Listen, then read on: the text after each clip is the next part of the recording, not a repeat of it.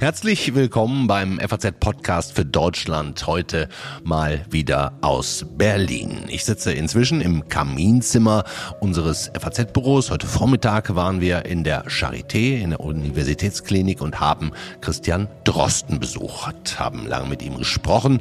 Und kurz nach dem Interview kam dann die Nachricht, die Maskenpflicht auch in Fernzügen fällt weg ab Anfang Februar, ganz genau ab Dienstag, den 2. Februar auch in Fernbussen.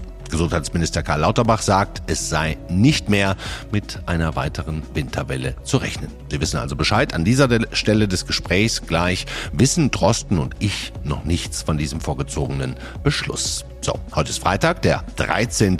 Januar. Mitgearbeitet und mit mir unterwegs. Heute war David Brucklacher. Ich bin Andreas Krobock. Schön, dass Sie dabei sind.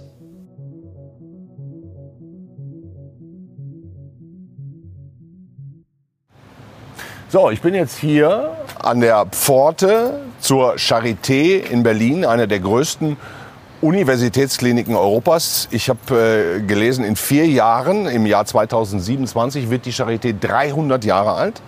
Über 3000 Betten, fast 10.000 Studentinnen und Studenten, 300 Professoren und Professorinnen. Einer der Professoren ist der Leiter der Virologie und wir stehen jetzt hier genau vor dem Haus und er heißt Professor Christian Drosten. Und den besuchen wir heute hier, stehen vor der Tür und er kommt auch gerade raus. Er wird uns heute sein Labor zeigen. Wir werden eine Menge Gelegenheit haben zu reden. Drei Jahre Pandemie. Ich bin sehr gespannt und hier kommt er. Hallo Christian Drosten. Hallo Herr Krobak. Freue mich sehr, hier zu sein bei Ihnen. Das ist Ihr Gebäude. Ja, genau, das ist die Virologie, ein altes das. Gebäude. Hier arbeiten Sie? Ja. Seit 2017? 17, ne? Ja. ja. Wollen wir reingehen? Mhm. Wie oft hatten Sie eigentlich schon Corona? Äh, zweimal. zweimal. Im Sommer ähm, ein ganz normaler Verlauf, so, würde ich sagen, rein. mit vollen Symptomen. Letzten Sommer oder ein früherer Sommer? BA5, also jetzt BA5. vor vergangenen Sommer. Ich setze mir eine Maske auf. Ja, oh, wir ich, ich, ich setze mir auch eine Maske auf. Sekunde. Genau, wir haben hier, also weil wir ja im Krankenhaus also sind. Also hier ist so wie in öffentlichen Verkehrsmitteln weiter Maskenpflicht oder Maskenwunsch? Ja, es, es geht ja in Krankenhäusern um den Patientenschutz bei okay. der Maske. Ne? Es geht nicht darum, jetzt in Gesamt-Berlin die Infektionen so, zu kontrollieren, sondern einfach unsere Patienten zu schützen. Ja. So, ich beschreibe das jetzt gerade mal ein bisschen, dass wir hier reinlaufen. Ich sehe Ebene 1, Ebene 2, Institutsdirektor. Das sind Sie, Herr Drosten, oder? Ja, das bin ich. Das Schild ist schon sehr alt. Das hat schon äh, für andere Institutsdirektoren vor mir gegolten. so, jetzt sind wir hier im Büro, Herr Drosten. Gar nicht so klein. Ja, ich glaube, das hat so 15, 16 Quadratmeter. Nein, das hat mehr. Mehr? Ja. Ich glaube nicht. Ich hätte jetzt mal auf 25 getippt. Nee. Großer Raum, hohe Decken. So, hier zwei Bücherregale. Jetzt gucken wir mal, welche Bücher wir hier finden. Haben Sie eigene Bücher hier drin stehen? Äh, nein, ich, hab, ich bin ja nur hier und da bei irgendwelchen Lehrbüchern mit äh, Beitragender von einem Kapitel. Ich habe jetzt aber nicht während der Pandemie mein Buch veröffentlicht. Aha. Also das, äh, da hatte ich tatsächlich keine Zeit dazu. Dürfen wir hier die Masken ablegen? Ist ja, genau. Also das, okay? genau. Ich weiß nicht, ob der Ton schlagartig besser wird. Wie vorsichtig sind Sie insgesamt noch? Für sich selber? Ich bin im Alltag äh, mit Infektionskontrolle für mich selber nicht sehr vorsichtig. Ich versuche weiterhin zu sehen, ob jemand da ist, auf den man Rücksicht nehmen muss. Okay, ne? also ich hatte um die mal, Rücksichtsnummer. Genau, also wenn, wenn da jemand ist, wo ich denke, ah, alter Mensch und hat eine Maske auf ja. und hat vielleicht Angst, dann kann man sich ja auch mal die Maske aus der Tasche holen, auch wenn man es nicht muss. Ja. Und ansonsten trage ich im Prinzip keine Maske mehr. Ja. Sie haben ja dieses Interview gestern gegeben, mal wieder NDR-Podcast, Corona-Update nach längerer Zeit. Da war das Maskenthema auch ein großes. Ist die Quintessenz, wenn ich es richtig zusammenfasse, Masken aus Rücksicht für andere, aber eigentlich rein wissenschaftlich gesehen an manchen Stellen noch Masken zu tragen, bringt jetzt auch nicht mehr so viel? Also die, dieses, es gibt eben bei den Masken dieses regulative Klein-Klein, das äh, schwierig zu vermitteln ist und um das sich viel Alltagsdiskussion und auch Politikdiskussion dreht. Und es gibt eben so einen wissenschaftlichen Hintergrund und den kann ich vermitteln. Und da kann man eben sagen, früher haben die Masken relativ viel beigetragen zur Infektionskontrolle. Jetzt haben wir ein sehr Aber weil sie überall waren auch, ne? Weil überall weil jeder Masken die getragen hat, genau. Wurden, ne? Zumindest in Innenräumen. Ne? Und jetzt haben wir ein sehr infektiöses Virus, da können die Masken weniger dran ändern, während aber unser Immunsystem sehr viel kontrolliert. Und jeder von uns ist ja inzwischen geimpft oder hat ja. eine Infektionserfahrung. Ja. Und ähm, Sie zweimal, ich ja, genau. bisher noch gar nicht, muss man auch sagen. Ah ja, okay, hm, interessant. Ja, ich hatte Liegt eine. Vielleicht an meinen Genen habe ich auch inzwischen gelernt. Ne? Sie werden sich schon auch noch infizieren. ähm, ich hatte, ich hatte eine äh, Infektion, die so wie bei einem Geimpften eben ist, mit ein paar Tagen Symptomen, aber gut erträglich. Und dann hatte ich jetzt im Winter im, im, Dezember eine ganz kurze Infektion. Ja. Ähm, die hat nur im Prinzip 24 Stunden Symptome gemacht und oh, auch der Test war ganz schnell wieder negativ. Ah, ich habe mich selbst ein bisschen drüber gewundert. Jetzt im Winter? Ja, genau. Hm. Welche Variante war das dann? In beiden Fällen, also im Sommer ja, hatte ich BA5 und jetzt hatte ich ein äh, Abkömmling von BA5. Ja, okay. wir, reden später nochmal über die Varianten und ob wir uns die Namen überhaupt noch merken müssen. Aber wir sind hier ja in der Charité, ich habe es eingangs gesagt, es ist eine der größten Unikliniken Europas. Wissen Sie, wie gerade hier eigentlich die Situation auf den Intensivstationen sind? Gibt es da noch irgendwelche wirklich Probleme mit Bettenbelegungen, die mit Corona zu tun haben? Oder ist das hier Nein, also die, die äh, Situation in großen Krankenhäusern ist ja komplex. Also natürlich gibt es immer auch Corona-Patienten. Es gibt ja. einzelne, sogar langliegende Corona-Patienten. Aber wir haben auch andere Respirationstrakterkrankungen, die natürlich auch auf der Intensivstation immer mal zu sehen sind. Und wir haben die Personalsituation. Das Personal selbst infiziert sich. Das Personal selbst ist natürlich aber auch chronisch belastet Absolut. durch diese Arbeitslast. Die Charité musste vor Weihnachten ja mal in einen Notfallbetrieb gehen, ja. also reguläre Prozeduren nicht durchführen wegen dieser Personalsituation.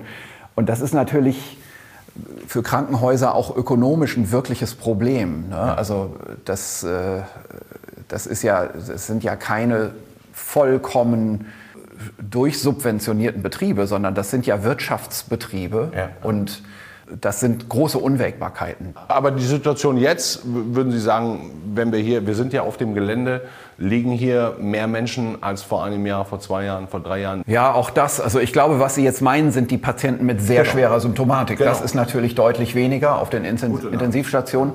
Auf der anderen Seite haben wir natürlich in der Umgebung überall das Virus und das kommt auch ins Krankenhaus rein und wir bemühen uns nach Kräften, die Verbreitung zu verringern, dadurch, dass wir zum Beispiel immer noch eine Maskenregelung haben, ja. auch wenn man die draußen gar nicht mehr hat. Ne? Ja. Ähm, das ist, was man machen kann. Ja. Ähm, wir sind jetzt hier, das Labor ist auch nicht weit von diesem Büro, wo wir uns gerade befinden, ja. entfernt. Können wir da gleich vielleicht mal reingucken? Dann zeigen Sie uns mal, was Sie da machen. Sie haben, glaube ich, äh, im Vorhinein zu mir schon gesagt, oh, Herr Grobock, so viel werden wir da nicht sehen. Aber das ist unspektakulär, ja. was man in solchen Laboren sieht. Bevor ja. wir ins Labor gehen, vielleicht eine Sache noch mal ganz kurz nachzeichnen, weil Sie hatten ja auch gestern mal wieder dieses Corona-Update gemacht. Ähm, wir müssen einmal vielleicht noch vorab darüber sprechen. Sie wurden ja falsch interpretiert. Ne? Die, die Schlagzeilen zwischen Weihnachten und Neujahr waren, Drosten sagt, die Pandemie ist vorbei. Mhm. So, jetzt haben Sie das auch äh, klar korrigiert. Ist es richtig zusammengefasst, ähm, wenn ich sage, wenn wir diese Winterwelle überstehen und die sich tatsächlich als endemische Welle herausstellt, dann ist es vorbei, aber so lange müssen wir noch warten. Ja, also dann, dann werden wir das wohl so sehen im Nachhinein. Ähm, ja. Die Winterwelle, das würde eben bedeuten, die muss im Winter bleiben. Ne? Also die darf sich nicht noch mal im Sommer oder im Frühjahr zeigen. Reingehen. Denn dann wäre es nicht eine typische endemische ähm, ja. Welle. Ne? Was ist der Unterschied zwischen endemisch und pandemisch? Naja, also die, die Unterschiedlichkeit ist ganz komplex. Aber wenn man jetzt hier zum Beispiel mal eine Maßgabe haben will, würde man sagen, es gibt bei einer Pandemie Wellen außerhalb der typischen Saison. Saison. Also Winter, Grippe im Winter ist es kalt, da haben wir diese Erkrankung. Wenn die aber auf einmal auch im Sommer auftreten, mit einer großen Welle, dann ist das nicht normal. Ne? Und das ist eine Charakteristik eines pandemischen Virus. Welchen äh, Variantentyp haben wir gerade? Welcher ist es? In Deutschland haben wir eine ganze Mischung aus BA5-Abkömmlingen im Moment. BA5 und mhm. das neue aus Amerika kommt wahrscheinlich jetzt das dazu? Das ist ganz im Hintergrund. Es gibt schon Nachweise. Wir haben hier bei uns in der, äh, im Labor Anfang Dezember schon den ersten Fall davon mal nachgewiesen. Ja. Ähm, hatte zu der Zeit noch keine besondere Bedeutung, haben wir gar nicht beachtet. Ja. Jetzt sieht man auch in Deutschland dass es sich andeutet, dass es ein bisschen zunimmt. Und ich glaube auch, dass es noch weiter zunehmen wird mit dieser Variante. Und, und, würden Sie sich selber auch wünschen, dass das jetzt endemisch ist? Oder spielt das für Sie als Wissenschaftler gar keine Rolle? Mm, also sowohl als Privatperson als auch als Wissenschaftler wünsche ich mir, dass es möglichst bald mal vorbei ist ja. mit dieser Ausnahmesituation. Ja. Ähm, auch, auch beruflich einfach deshalb, weil wir natürlich auch nicht immer in der Situation sein wollen, den Ereignissen hinterherzulaufen und ad hoc Dinge im Labor mhm. machen zu müssen, um irgendwas beizutragen zur Situationseinschätzung. Zusammengefasst, wenn diese Winterwelle jetzt keine Kapriolen mehr schlägt, dann haben wir es irgendwie geschafft. Ja, und ich erwarte das auch weiterhin. Ne? Also ja. jetzt alle, alle Medienrummel mal zum Trotz. Natürlich ist das meine Erwartung, dass nach dieser Winterwelle, die wahrscheinlich noch mal kommen wird, ähm, die Pandemie vorbei ist. Äh, und ich, ich, glaube auch nicht, dass diese Winterwelle sehr groß werden wird. Wir werden aber eine Inzidenzzunahme noch mal sehen. Im Moment geht ja die Inzidenz eher runter. Ja. Und wir sollten uns schon darauf einstellen, dass das jetzt im Sommer kein so großes Problem mehr wird. Aber auch da, ich muss immer sagen, ich kann mich irren. Ne? Es was was könnte um, denn passieren? Na, das Virus, das jetzt in den USA sehr stark zunimmt, das XBB 1.5, mhm. das hat eine, eine, Eigenschaft, sich stärker zu verbreiten. Wir müssen sehen, ob das auch in unserer Bevölkerung so ist. Wir müssen auch sehen, ob das in der amerikanischen Bevölkerung so sich bewahrheitet. Ja. Werden wir in einem Monat genau wissen. Jetzt in einem Monat? Ja. Mhm. Und dann kann man natürlich auch noch mal vielleicht sich darauf einstellen, dass, dass es bei uns eine Verlängerung der Welle zumindest gibt. Mhm. Und dann ist natürlich die Frage, welche Krankheitslast geht damit einher. Ne? Also wir haben einen Krankheitserreger, der sich stark ausbreitet, neuerdings wieder. Mhm. Die Krankheitslast muss sich nicht stark erhöhen. Denn die Bevölkerung ist nun im Moment ganz anders als vor zwei Jahren beispielsweise oder sogar vor drei Jahren. Ähm, wir haben eine belastbare Bevölkerungsimmunität, vor allem gegen die schwere Erkrankung, die auch für dieses neue Virus gilt. Ähm, aber das ist eben so das, womit so ein Virus moderieren kann. Ja, die Übertragbarkeit, die Formierung von neuen Virusuntertypen, die wir hier wahrscheinlich gerade wieder mal in Echtzeit beobachten. Mhm. Also wir hatten vor Omikron-Viren, dann hatten wir Omikron-Viren und ich befürchte fast, dass sich hier mit diesem XBB 1.5 jetzt ein Nach-Omikron-Virus bildet. Ah, okay. Ähm, und das sind immer die Veränderungen, wo man noch mal genau hinschauen muss, ob da vielleicht zum Beispiel auch noch mal eine Sommerwelle möglich ist. Ich würde es im Moment aber nicht denken. Sie sagen gerade, die Bevölkerung ist irgendwie auf dieses Virus eingestellt. Jetzt ist aber was anderes passiert. Zumindest, wie heißt dieses Erkältungsvirus RSV? Mhm. Die Menschen sind im letzten Winter wahnsinnig erkrankt an Grippe. An, mhm. ähm, war das auch ein Grund, dass wir so lange Masken getragen haben, dass wir vielleicht die Immunität für diese anderen Erkältungs- ja. und Grippekrankheiten einfach verloren haben? Ja, also es, es ist so, dass die Immunität gegen diese Erkältungsviren etwas flüchtig ist. Die hält so zwei, drei Jahre, dann infiziert man sich wieder. Die Infektion ist jetzt nicht unbedingt schwer, deswegen, ja. Mhm. So, und jetzt haben aber viele Erwachsene gleichzeitig eben eine gewisse Pause gehabt, so dass diese flüchtige Immunität zum Tragen kommt. Diese Infektionen wurden ein Stück weit nachgeholt, aber mhm. es war in Wirklichkeit nicht so dramatisch und es hat in Wirklichkeit auch nie die, die, sagen wir, die Gefahr bestanden, dass es zu so einem Ausufern, zu so einer unkontrollierten exponentiellen Zunahme wie bei einem pandemischen Virus kommt. Bei den Kindern nochmal ein Sonderproblem. Da waren sicherlich zwei Kinderjahrgänge jetzt nicht exponiert, die haben keine Infektionen gehabt. und diesen natürlichen Schutz einfach über Jahre nicht ja, bekommen. Ne? Genau, und die mussten diesen Schutz jetzt auch nachholen. Und darum hatten wir eben gerade jetzt in der Kindermedizin eine besondere Belastung. Und das alles aber auch vor dem Hintergrund eines ziemlich ausgelaugten Personalbestands, der selber sich auch infiziert hat. Das war das große Problem dieser Zeit jetzt im späten Herbst. Würden Sie denn sagen, es war dennoch richtig, es genauso zu machen und diese Konsequenz jetzt zu tragen, dass Kindergenerationen andere Erkrankungen jetzt quasi geballt nachholen und, und es war trotzdem richtig, das zwei Jahre mit Masken und Isolationen und allen Maßnahmen zu verhindern? Oder also da kommen Ziel, wir schon zu der Frage, war alles richtig, wie wir es ja, gemacht klar. haben? Also das Ziel dieser Kontrollmaßnahmen war, der Bevölkerung eine Wartezeit zu geben, sich zu infizieren, bis die Impfung da ist, sodass die Mehrheit der Bevölkerung sich unter Impfschutz infizieren kann. alle mussten sich infizieren, das war sowieso klar.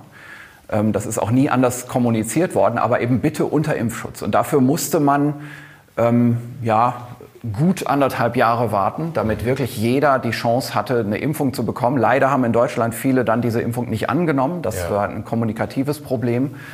Aber diejenigen, die sich schützen wollten, konnten sich schützen lassen. Und im Nachhinein betrachtet hatten wir in Deutschland mit die geringste Übersterblichkeit, gerade auch wenn man vergleicht. Also Übersterblichkeit bedeutet, es sind mehr Menschen gestorben, als es eigentlich im Durchschnitt in ja. einem Land passiert. Ja, genau. Und da waren wir in Deutschland auf der Welt mit am besten im Sinne von, es sind am wenigsten eigentlich an der Pandemie mitgestorben. Genau, also auch vor allem im Vergleich zu den Maßnahmen, zu der Strenge und Härte der Maßnahmen, die wir benutzt haben in Deutschland haben wir also sind wir sicherlich eins der erfolgreichsten Länder gewesen. Also unsere Maßnahmen waren relativ locker. Ja. Also wir hatten keine Polizei auf der Straße und keine Ausgangssperre und so weiter, sondern wir hatten Kontaktmaßnahmen. Also ja. ich glaube nicht, dass man zu irgendeiner Zeit in Deutschland von einem Lockdown sprechen konnte. Mhm. Und, äh, ah, ich erinnere mich an so einen Osterlockdown und so weiter. Das hatten wir schon mal, aber das war sehr kurz. Ne? Das war sehr kurz und das wurde ja auch sehr kritisiert. Politisch äh, auch korrigiert. Ja. Ne? Frau Merkel hat sich dafür Merkel sogar entschuldigt.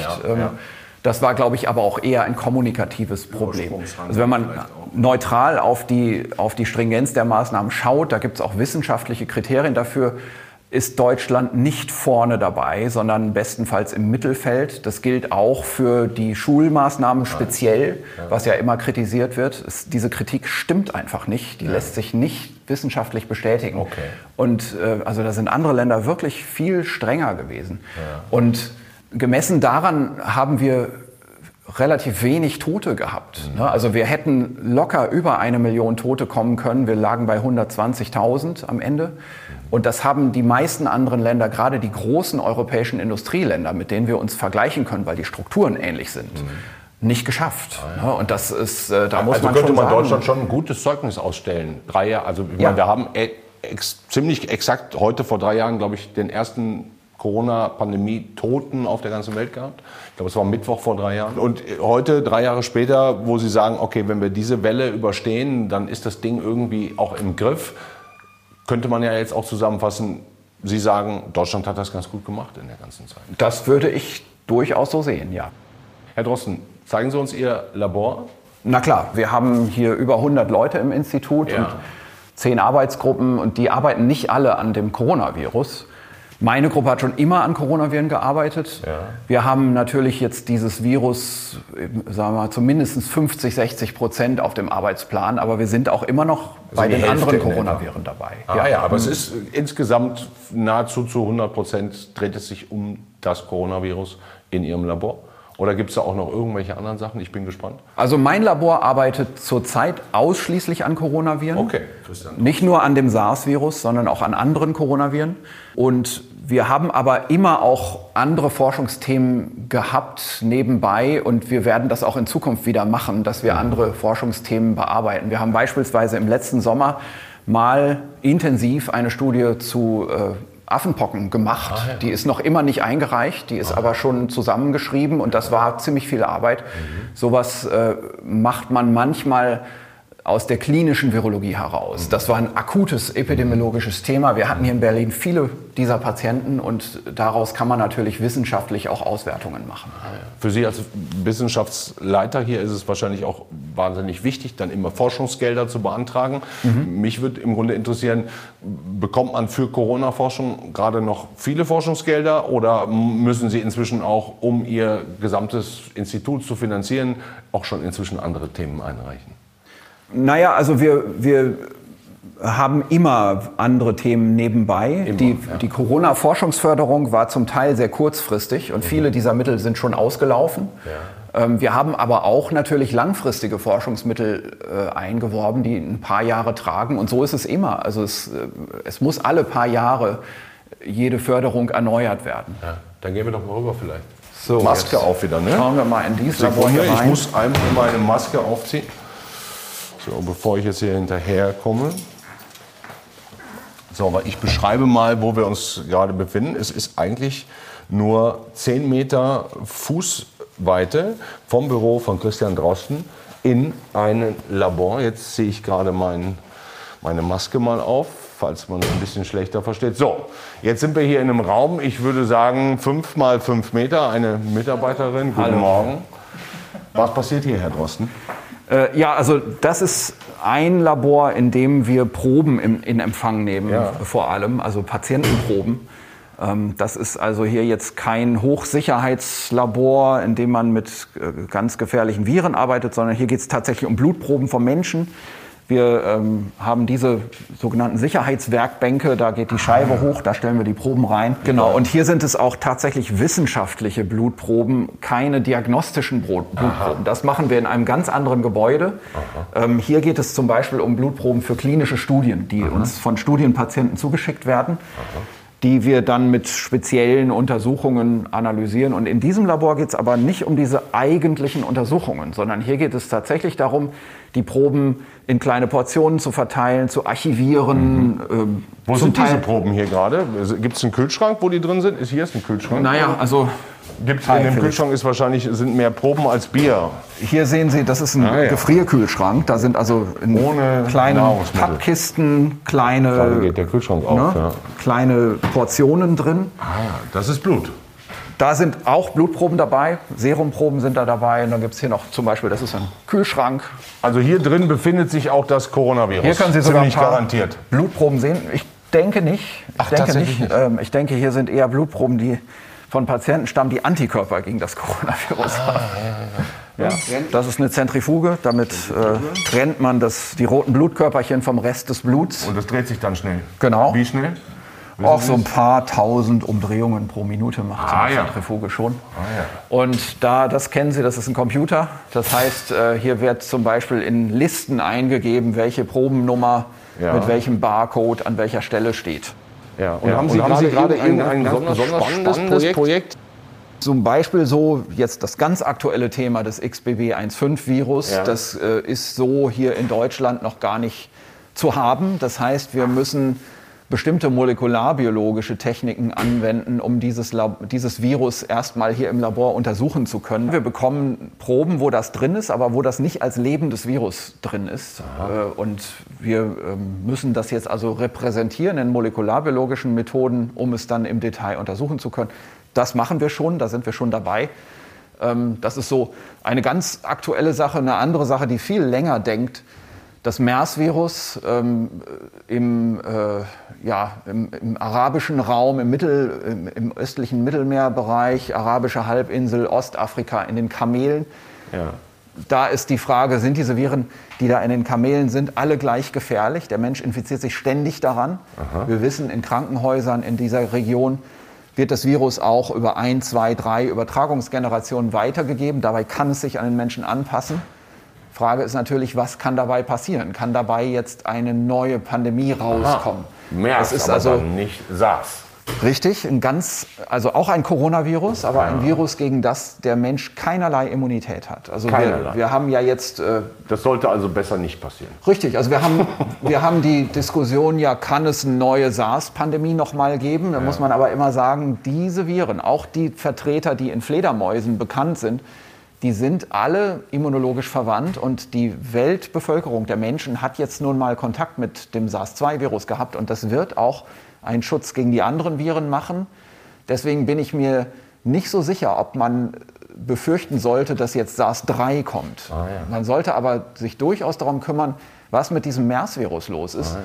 Denn das ist ein Virus, das schon in einer Nutztierart breit vorhanden ist. Ah, und das ja. ist was ganz anderes, eine ganz andere Gefahr auch. Wir haben ja als Menschen mit Nutztieren ständig Kontakt. Wir haben nicht dauernd Fledermäuse um uns rum. Ja. Aber Rinder und Schweine, bei uns gedacht, oder in der Region Kamele sind ein, eins der Hauptnutztiere, werden gegessen, die Milch wird getrunken, die werden gezüchtet, ja. es gibt Liebhaberhaltung. Dort in der Gegend ist es dann auch noch ein, ein kulturelles, äh, wichtiges Tier, auch ein religiöses Tier.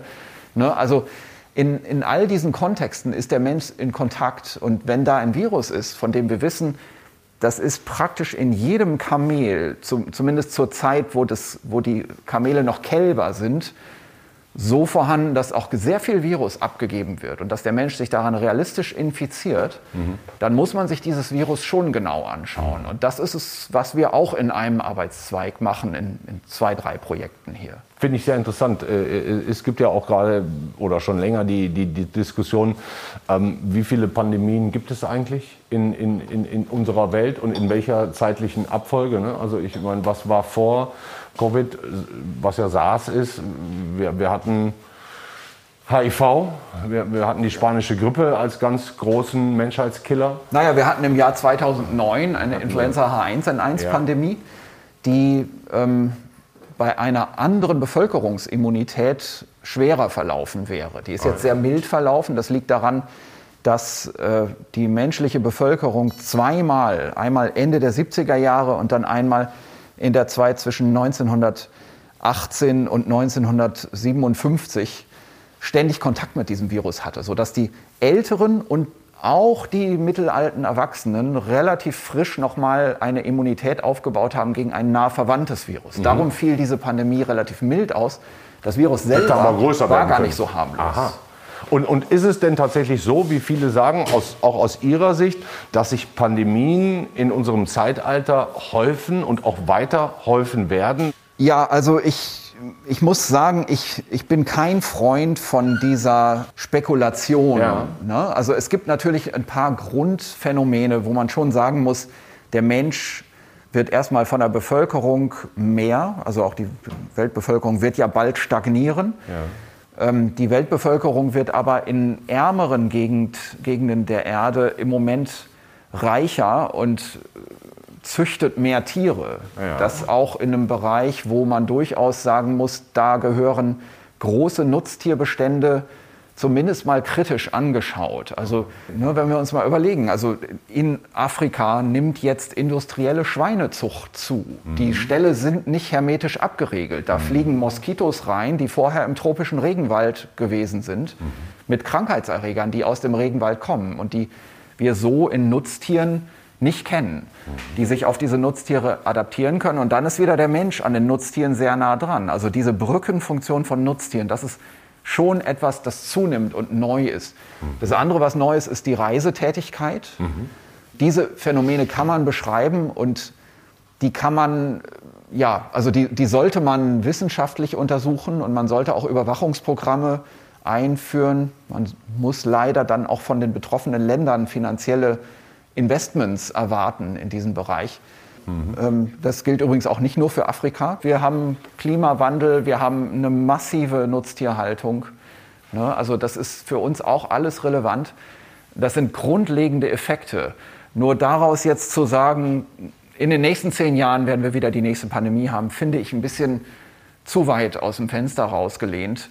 Aber glauben Sie, wir werden in Zukunft eher mehr Pandemien haben als in der Vergangenheit? Sagen wir mal so, ich, ich denke, wir werden, wenn wir genau hinschauen und wenn wir definitionsgemäß das bezeichnen, dann werden wir mehr Pandemien in der Zukunft haben. Aber okay. so eine schwerwiegende Pandemie wie das, was wir jetzt erlebt haben, das würde mich sehr wundern, wenn wir das so schnell wieder sehen würden. Mhm. Werden wir denn auf eine nächste Pandemie besser vorbereitet als auf die letzte? Ja, also es sind natürlich Strukturen geschaffen worden in der Wissenschaft, im öffentlichen Gesundheitswesen, die sicherlich dazu führen, dass wir ein bisschen besser vorbereitet sind. Die Frage ist, wie lange hält das Gedächtnis des Systems mhm. und wie lange halten auch bestimmte Prioritäten, zum Beispiel in der Investition, ja. Äh, wenn man sich klar macht, so eine schwere, gesellschaftlich einschneidende Pandemie wie diese, werden wir vielleicht in dieser Generation nicht mehr erleben und vielleicht auch gar nicht in der nächsten Generation. Das ist die Frage. Ne? Also das ist auch die große Herausforderung. Also diese Pandemie, die wir jetzt erlebt haben, die ist nur mit der 1918er spanischen Grippe zu vergleichen. Mhm. Und 100 Jahre sehr viel Information hätte bis heute bewahrt werden können, die, die damals entstanden und aufgezeichnet worden ist, die wir aber vergessen haben. Mir geht es im Moment darum, etwas, das so schwerwiegend ist, dass es alle diese Konsequenzen ja. hat, die diese jetzige Pandemie hatte. Mit so etwas Schwerwiegendem rechne ich nicht in nächster Zeit noch einmal. Okay, Letzte Frage hier im Labor. Wir haben die Pandemie natürlich noch nicht für beendet erklärt, aber können wir, wenn wir hier rausgehen, ähm, zumindest einmal sagen, der Horror ist vorbei? Das kann, können wir sicherlich so sagen. Richtig, ja. Das ist schon so. Ja. So, jetzt sind wir wieder zurück in Ihrem Büro, Herr Drosten. Der letzte Teil unseres Gesprächs. Ich, mich würde wahnsinnig interessieren, wie Sie die letzten drei Jahre persönlich und als Wissenschaftler wahrgenommen haben. Sie haben sich ein bisschen rausgezogen in den letzten Wochen und Monaten, nicht ohne Grund nehme ich an. Wie oft sind Sie eigentlich fehlinterpretiert worden in den drei Jahren? Es kommt immer darauf an, von welcher Medienquelle man da spricht. Ähm, also Fehlinterpretationen. Äh Hatten wir gerade vor zwei Wochen, ne? Ja, Tagesspiegel-Interview, genau. danach ging die Agenturmeldung rum. Ähm, Drosten erklärt Pandemie für beendet. Das haben sie natürlich an keiner Stelle so gesagt, aber das war ja nicht das erste Mal. Ja, in dem Fall war das nicht das Interview selbst, sondern eine Vormeldung, wo ganz kondensiert und zugespitzt eine Botschaft in einer Vorankündigung war. Und die wurde dann überall zitiert, die stand aber so in dem Interview gar nicht drin. Aber ich glaube, der Printjournalismus lädt das grundsätzlich ein, weil so ein Interview, also ich glaube, als normaler Leser denkt man immer, das hat die Person genauso gesagt. Aber in Wirklichkeit sitzt man ja zwei Stunden zusammen mhm. und daraus wird dann durch die, die Journalisten etwas kondensiert, was ja. man in zehn Minuten durchlesen kann. Ja, und äh, da muss, da ist ja die Auswahl der Botschaft die Verantwortung des Journalisten. Und an der Stelle wird natürlich immer etwas passieren, was so Richtung Zuspitzung, Verkürzung und dadurch leider auch oft Verfälschung mhm. geht. Ne? Also manchmal ist man da natürlich selber viel sensitiver dafür als jemand, der das als der Journalist selber, der sieht das vielleicht alles eher so ein bisschen grob und sagt, naja, wieso, das hat er doch im Prinzip so gesagt. Also in dem Interview steht ja schon im Prinzip das drin, wenn nur in einer sehr verkürzten Form. Für mich liest sich das aber immer auch so, wie ich es gesagt habe. Aber was da passiert ist, ist, es wurde ja gar nicht das Interview aufgenommen, sondern eine Vorberichterstattung, die am Tag vor dem Interview mhm. veröffentlicht wurde. Und dieses Interview wurde im, im, Prinzip medial schon durchgenommen, bevor es überhaupt veröffentlicht wurde. Ja. Und das ist natürlich ein Medienmechanismus, da muss man sich schon die Frage stellen, wer ist dafür jetzt eigentlich noch verantwortlich in diesem großen Betrieb? Ich glaube, das kann man gar nicht mehr so genau sagen, wie das läuft in solchen Fällen. Waren Sie noch überrascht jetzt nach drei Jahren? Ach, das war zwischen Weihnachten und also Neujahr und da habe ich einfach irgendwann auch gedacht, okay, egal, ähm, egal. jetzt ist mal Privatleben angesagt und äh, genau, also jetzt hat sich in dieser Podcast-Folge nochmal die Gelegenheit ergeben, das äh, ja dazu noch mal ganz kurz was zu sagen, aber ja. es ist mir auch wirklich nicht so wichtig. Ja. Diese Podcast-Folge, diesen sehr erfolgreichen äh, Podcast, den Sie da gemacht haben, ich glaube, der NDR hat auch gerade eben noch mal frische Zahlen veröffentlicht. Das Ding ist ja, glaube ich, im vergangenen Jahr oder im Jahr davor oder insgesamt über 20, 30 Millionen Mal gehört worden. Ähm, Sie haben jetzt den Rhythmus immer mehr verlangsamen mit der Zeit? Ziehen Sie sich da ganz raus jetzt oder? Ist naja, das ist eine Frage von Arbeitsökonomie. Also ich habe einen, einen richtigen Job hier und der ist sehr intensiv und mhm. deswegen kann ich das einfach von der Arbeitslast gar nicht leisten. Mhm. Ähm, für mich war diese, dieses Informationsprojekt wirklich sowas wie ein Projekt. Also ich habe mir wirklich am Anfang der Pandemie nachdem ich sehr klar gesehen habe, was kommen wird, mhm. gesagt, du kannst jetzt keinen relevanten Einzelbeitrag für die Gesellschaft leisten, wenn du jetzt wissenschaftliche Publikationen veröffentlichst. Mhm. Das ist etwas, das die ganze Wissenschaftscommunity machen muss und ob ich da jetzt dabei bin oder nicht, naja. Mhm. Und ich habe schon so das Bewusstsein gehabt, ich kann auf diesem anderen Kanal vieles leisten, weil so eine Situation nur zu bewältigen ist, wenn zumindest die informationsinteressierten Teile der Bevölkerung auch gute Informationen kriegen. Mhm. Alles andere, also was man damit an Geld verdienen kann, was es eigentlich heißt, wenn man so viele Millionen Mal gehört wird, wie irgendwelche Klickzahlen sind, das kann ich alles gar nicht verstehen. Also okay. das interessiert mich nicht und ich, ich verstehe das bis heute nicht. Also wenn Sie mir sagen 20 Millionen Abrufe, ich weiß nicht, ist das viel oder wenig? Okay, also ich höre gerne den FATS-Podcast. das ist sehr nett, dass Sie das sagen. Ähm, Sie, aber Sie haben schon auch gerade in einem Nebensatz äh, gesagt, Sie haben überlegt, wie Sie quasi Ihre wissenschaftlichen Informationen gesellschaftlich relevant rüber bringen können. Mhm. So, jetzt sind wir ja in der Phase, wo die Pandemie abklingt. Wir sind, Sie haben gesagt, der Horror ist vorbei. Mhm. Was, was passiert mit Ihrer gesellschaftlichen Rolle und Relevanz in, in den nächsten Jahren? Also ich habe damit gar kein Problem, ähm, von der Bildfläche zu verschwinden. Also es ist ja so, dass immer Figuren in der Öffentlichkeit sind, die eine Zeit wirksam sind und dann aber auch wieder sich zurückziehen. Mhm. Und ich finde das ganz normal. Und wie gesagt, bei mir war es nie geplant, über diese, diese Zusatzebene, die da entsteht, über Bekanntheit, irgendetwas zu machen oder daraus, keine Ahnung, Profit zu schlagen ja, oder ja, so, ja. sondern mir ging es wirklich um dieses Vermitteln einer Information. Also der Urgedanke damals war wirklich aus der Situation heraus, ich bekam zu dieser Zeit, Mitte, Anfang Februar, von aller Hand Radiostationen und Pressequellen immer dieselben Fragen gestellt. Und ja. es war einfach klar, ich kann nicht jedem hier ein Interview geben. Was soll ich jetzt machen? Soll ich eine mittägliche Pressekonferenz veranstalten? Das ist ja lächerlich. Dann kam diese Idee von dem NDR, dass eben so ein Podcast gemacht werden könnte. Und das war für mich so, ja, na klar, also das ist doch ein gute, guter Vorschlag. Also das ist öffentlich-rechtlich, das kann jeder anhören. Man hat da den O-Ton, das wird also nicht uminterpretiert. Mhm, mh. Und man hat letztendlich auch keine große Zeitbeschränkung. Und es ist ja für jeden als Quelle zu nutzen. Und Absolut. das war für mich auch eine ökonomische Überlegung. Mhm.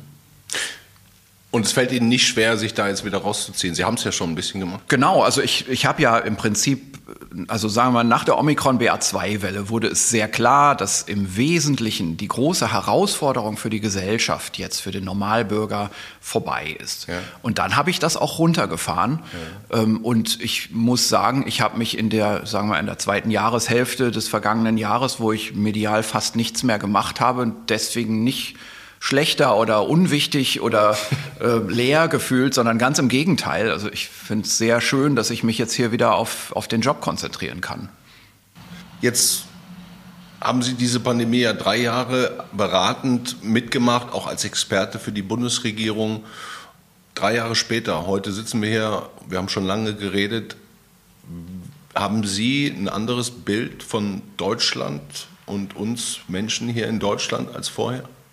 Was mich schon erschrocken hat, ist, äh, wie einige wenige Personen in der Bevölkerung denken und äh, welche Gefühle sie im Alltag hegen.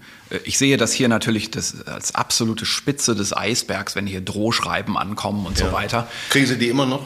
Ähm, nein, also jetzt deutlich weniger. Es gibt immer hier und da mal irgendwelche Dinge, die mal so aufblitzen, die sind für mich aber im Prinzip immer gleich wieder vom Horizont weg. Mhm. Ähm, aber dennoch so einen Einblick in die Psyche mancher Personen zu bekommen, das hat man als Normalbürger nicht. Man hat sonst ja seinen sozialen um Umfeld und, und, das sind äh, Leute, die sehr ähnlich sind wie man selbst. Mhm. Und das ist schon ein Einblick, den haben vielleicht sonst Psychologen mhm. oder so, ja, und äh, nicht jemand, der wie ich im Labor arbeitet das ist für mich schon nachhaltig. Das klingt fast so, als wären sozusagen die persönlichen Briefe, Drohungen, die persönlichen Kontakte für Sie nachhaltiger in Erinnerung als vielleicht Ihre mediale Gesamtdarstellung. Also naja, also die mediale Gesamtdarstellung ist auch so eine Sache, also wenn man in einem Thema wirklich drin ist und dann sieht, wie das in den Medien übertragen wird, dann fällt einem doch stark auf, dass beispielsweise die Zeitungen sehr unterschiedlich sind. Eigentlich als normaler Zeitungleser denkt man, naja, ich kaufe halt eine der großen Tageszeitungen und lese die und dann weiß ich, was passiert in der Welt. Mhm. Das ist in dem Fall, zumindest in diesem Pandemie-Thema, so nicht zu unterschreiben. Und man fängt dann an, das zu übertragen. Man fragt sich, ist das bei anderen Themen eigentlich auch so, von denen ich keinen Einblick mhm. habe? Mhm. Ja.